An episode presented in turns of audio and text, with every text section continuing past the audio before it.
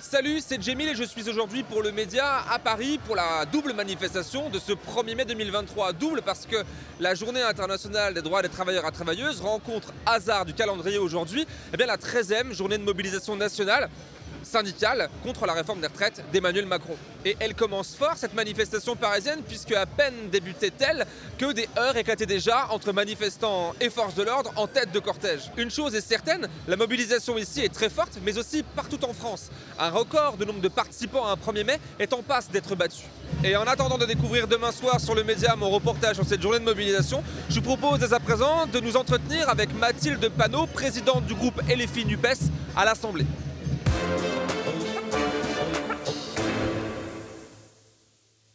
La pluie n'arrête personne. Bah non, la preuve. Je pense qu'on a. Alors je sais pas combien on va être partout dans le pays, mais euh, des millions de personnes vont défiler encore aujourd'hui pour faire une démonstration de force et en même temps euh, rappeler à Emmanuel Macron que nous ne sommes pas sur un baroud d'honneur, que euh, nos vies ne sont pas une page qu'on peut tourner comme ça et que nous n'arrêterons pas sur le demande que cette loi ne soit jamais appliquée, qu'elle soit retirée.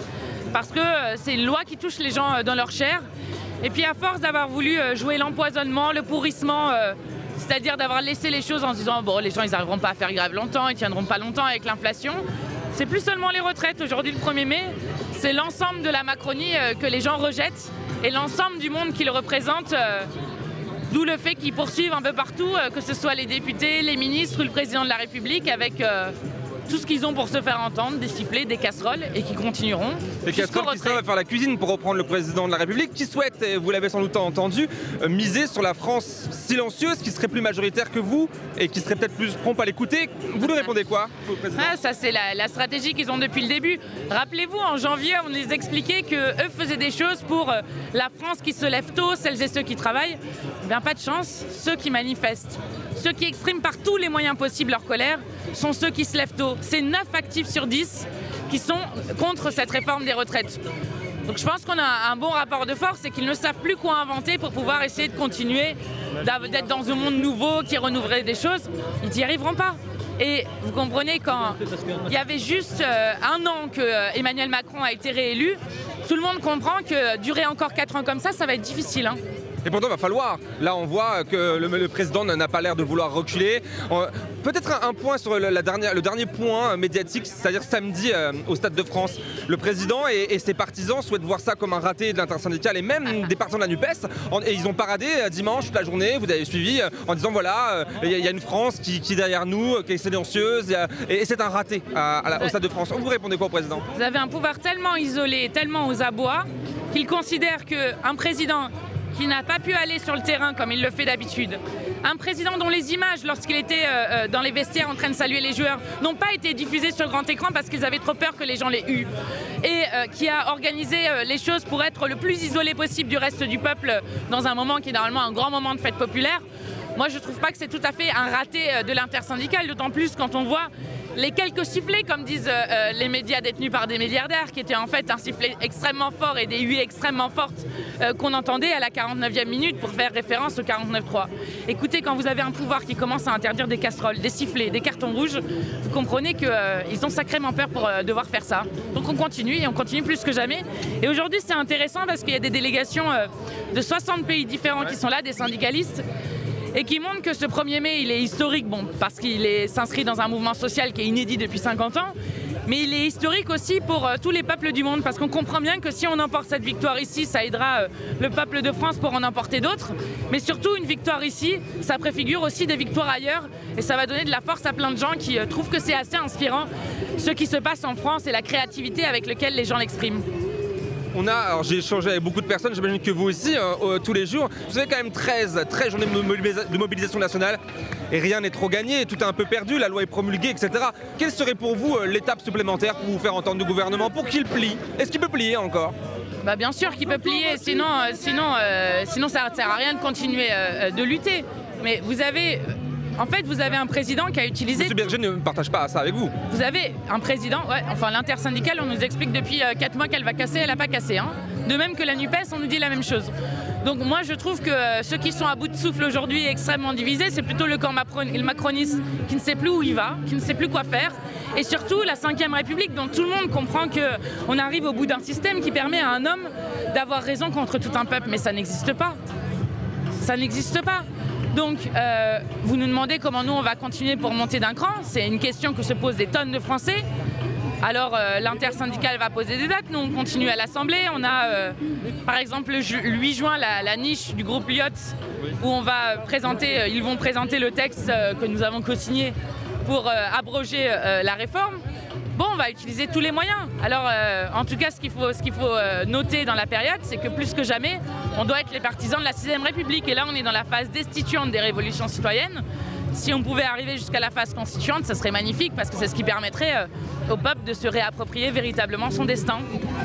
Donc de continuer avec euh, un débouché politique aussi, qui est cette sixième république qu'on appelle de nos voeux. Ça, c'est le, on sait l'objectif principal de, votre formation politique. Et en parlant de formation politique, on a parlé d'intersyndicale, on a entendu Jean-Luc Mélenchon dire il y a quelques semaines encore la volonté d'un rapprochement, je ne sais pas comment ça pourrait avoir lieu, entre les syndicats, les politiques pour pouvoir augmenter le rapport de force. Est-ce que c'est encore euh, à l'ordre du jour et comment ça pourrait prendre forme? Ça fait euh, plusieurs années même qu'on appelle à une sorte de front populaire élargi qui pourrait aller euh, euh, des syndicats aux associations comme ATTAC, à la LDH et beaucoup d'autres, jusqu'aux partis politiques. Et je pense que quand on arrive dans une situation de blocage aussi fort provoqué par un seul homme, qui met à bas absolument tous les fondements démocratiques, qui s'en prend à la LDH comme il s'en est pris encore il y a peu avec Darmanin, alors que la seule fois où la LDH était attaquée c'était euh, sous le régime de Vichy, donc qui franchit des lignes les unes après les autres et qui n'a que le mot de la répression et les actes de répression à opposer euh, euh, à un peuple en colère, elle se pose cette question-là pour savoir comment est-ce qu'on peut à un moment l'emporter dans, différentes échéances qui permettent aux gens de, retrouver un horizon qui n'est pas l'horizon morne qu'on nous propose. Donc oui, nous on essaye toujours de, de, continuer à contribuer à ça. Est-ce que le front pourrait aller jusqu'à Bernard Cazeneuve et cette gauche-là, on a vu Clémentine Autain lui parler, est-ce que L'affronter Ah non, mais parce que l'affronter. Ah mais l'affronter, elle considérer Ben regardez, là, on vous parlez d'un monde qui est mort. Enfin, vous parlez euh, d'un ministre de l'Intérieur qui était ministre de l'Intérieur quand Rémi Fraisse euh, euh, est mort, avec un silence total de sa part à ce moment-là. Vous Mais parlez, si elle est allée le voir, c'est qu'elle le considère, c'est que votre groupe considère cette personne et ce qui représente comme encore une part importante non, et, non négligeable. Et d'ailleurs, on ne l'appelle même pas la gauche, donc c'est vous dire. Donc non, nous, l'élargissement pour nous, que nous on appelle l'acte 2 de la NUPES, euh, c'est pas avec euh, les débris d'un vieux monde, absolument pas. Et voilà, je pense qu'en tout cas, il faut continuer. Nous, euh, là, ce sur quoi on avance, c'est de continuer à essayer de discuter avec les syndicats, de continuer à faire des initiatives avec Attac qui a appelé à des casserolades lundi dernier devant toutes les mairies et qui appelle tous les lundis à continuer les casserolades. En tout cas, à créer des liens autour d'un objectif qui nous est toutes et tous commun, c'est-à-dire le retrait de cette réforme et puis euh, de tourner la page des macronistes, parce qu'en fait c'est à ça qu'ils sont arrivés à la fin. Enfin, rendez-vous compte. Il y a encore 4 ans. Est-ce qu'il y a encore un terrain d'entente avec, le gouvernement qui... On a vu Madame Borne. Vous voyez bien qu'on est dans un moment politique un peu mouvant sur plein de choses. Donc on ne sait pas s'il reste encore 4 ans. Théoriquement, si tout se passait normalement, il reste encore Qu'est-ce qui peut se passer dans ce cas là? Bah, Plein de choses. À un moment, il peut y avoir une dissolution. À un moment, il peut se passer plein de choses. Vous savez, quand un pays est rentré dans une phase de révolution citoyenne, nous on a beaucoup étudié les différentes phases, les, différents processus qu'il y a dans, eu dans plein de pays. Les casseroles par exemple, euh, alors qu'il y a un, outil comme un autre de, pour se faire entendre. Vieux comme la Révolution. Exactement, et qu'on a toujours utilisé contre les monarques depuis très très longtemps. Bon bah les casseroles ont été utilisées dans plein de révolutions, dont certaines qui ont mené à des constituantes. Donc c'est intéressant si la question c'est est-ce qu'on a une recette magique pour arriver à sortir de cette situation, non. Nous, on construit euh, une alternative qui est une alternative politique. Et on dit que, comme partout ailleurs, bah, le peuple de France est en train euh, d'inventer un futur et que euh, ça prend voilà, plein de voix qu'on va regarder avec attention et participer avec attention à tout cela. Et pour finir, un petit point sur la sécurité, parce qu'en attendant, ben, on est dans ce système-là, un système qui a vu le 20 avril le décret, le fameux décret, donc du coup qui autorise la police à utiliser des nouvelles technologies, notamment les drones. C'est un scandale. Alors j'ai vu qu'il y avait un recours qui avait été fait euh, euh, devant la justice, donc euh, j'ai pas vu si le tribunal. Il l'a validé, il l'a validé. Il l'a validé parce que ça fait quand même plusieurs fois que le tribunal revient sur un certain nombre de mesures liberticides qu'a ce gouvernement. Bon, là il l'a validé. Nous on est évidemment absolument contre ce type de technologie de surveillance de masse pour des gens qui utilisent juste leur droit constitutionnel à manifester, enfin, faut quand même rappeler euh, ce que c'est. On va, nous, on a, on a mercredi un débat qui a été demandé euh, à l'Assemblée nationale où on parlera justement de ces choses-là, de contrôle d'action du gouvernement sur la question de la répression du mouvement euh, social. On a vu ce qui s'était passé à Sainte-Soline. Enfin, là, on est sur des franchissements de seuil, au point que l'ONU s'est exprimé plusieurs fois sur cette question. Le Conseil de l'Europe s'est inquiété de la répression extrêmement disproportionnée qu'utilisait la France. Bref, on revoit revenir les spectres des Gilets jaunes. Et ça, c'est extrêmement dangereux pour un pays. Et quelle est l'idée de tout ça? C'est euh, de diffuser la peur. Et que les gens finalement ne viennent plus en manifestation avec, comme on l'avait voyé au début, les poussettes, les gamins, bref, une manifestation joyeuse, déterminée, nombreuse. Donc euh, la seule solution que nous avons face à ça, c'est à la fois évidemment euh, utiliser tous les moyens juridiques.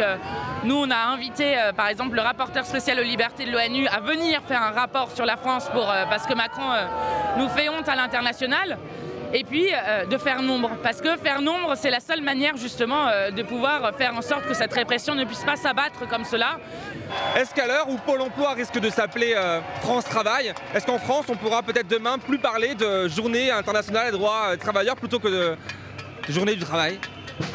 C'est déjà pas une journée du travail. c'est Renaissance notamment appelle ça la fête du travail. Non, non, ce n'est pas la fête du travail c'est la journée internationale de lutte pour les droits des travailleurs et des travailleuses. Et quand on a un gouvernement qui a supprimé les, CHSCT, qui a cassé le droit du travail euh, et qui maintenant demande aux gens de travailler deux ans de plus, je pense que c'est normal qu'ils ne comprennent pas euh, ce pourquoi euh, nous luttons et la, force de la combativité des gens, parce que tout simplement, ils ne savent pas ce que vivent à la fois le grand nombre ni les conditions de travail du grand nombre. Et donc, euh, on va faire tâche de leur, de leur rappeler que non, ce n'est pas une fête du travail, c'est la fête des travailleurs et de leurs droits. Même si le renomme Pôle emploi en France Travail. Bah, ça aussi, on, se battra contre ça. Hein, parce que nous essayer de nous vendre une loi derrière pour nous dire regardez tout va bien en fait on va faire euh, des mini choses où on va encore radier des gens pour ensuite pouvoir se féliciter des chiffres du chômage euh, qui sont en train de baisser on connaît par cœur leur méthode bon, qui sont les derniers soubresauts d'un gouvernement qui euh, n'a aujourd'hui plus aucune légitimité et que plus personne n'écoute. Ah voilà, bah, ça termine. Bah, merci beaucoup, merci beaucoup. Dès maintenant, pour tout nouvel abonnement aux médias, le premier mois est reversé à une caisse de grève. Grâce à vous, on bloque tout.